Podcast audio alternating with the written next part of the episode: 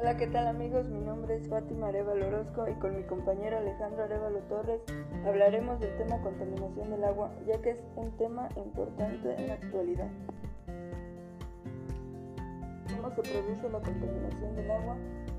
Generalmente la contaminación del agua se produce a través de la introducción directa o indirecta en los acuíferos o cauces del agua ríos, mares, lagos diversas sustancias que pueden ser consideradas como un contaminante.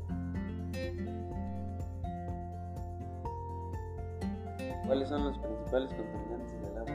Los principales contaminantes del agua serían basuras, desechos químicos de las fábricas e industrias, aguas residuales y otros residuos que demandan oxígeno, en su mayor parte materia orgánica cuya descomposición produce la desoxigenación del agua, minerales inorgánicos y compuestos químicos, la contaminación del mar, la contaminación del agua de ríos y lagos.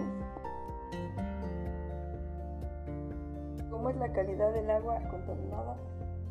En cuanto a la calidad del agua, su contaminación por aguas residuales provenientes de los diversos usos hace que no sea apta para beber, para la industria o para la agricultura.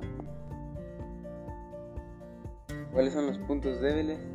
Son enfermedades, desnutrición, derrames de petróleo, deforestación, uso de pesticidas en agricultura.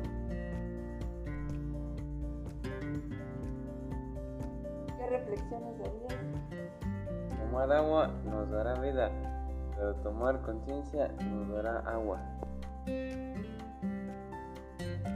Esto fue todo, esperamos hayan reflexionado y hagan conciencia sobre el tema. Nos vemos a la próxima.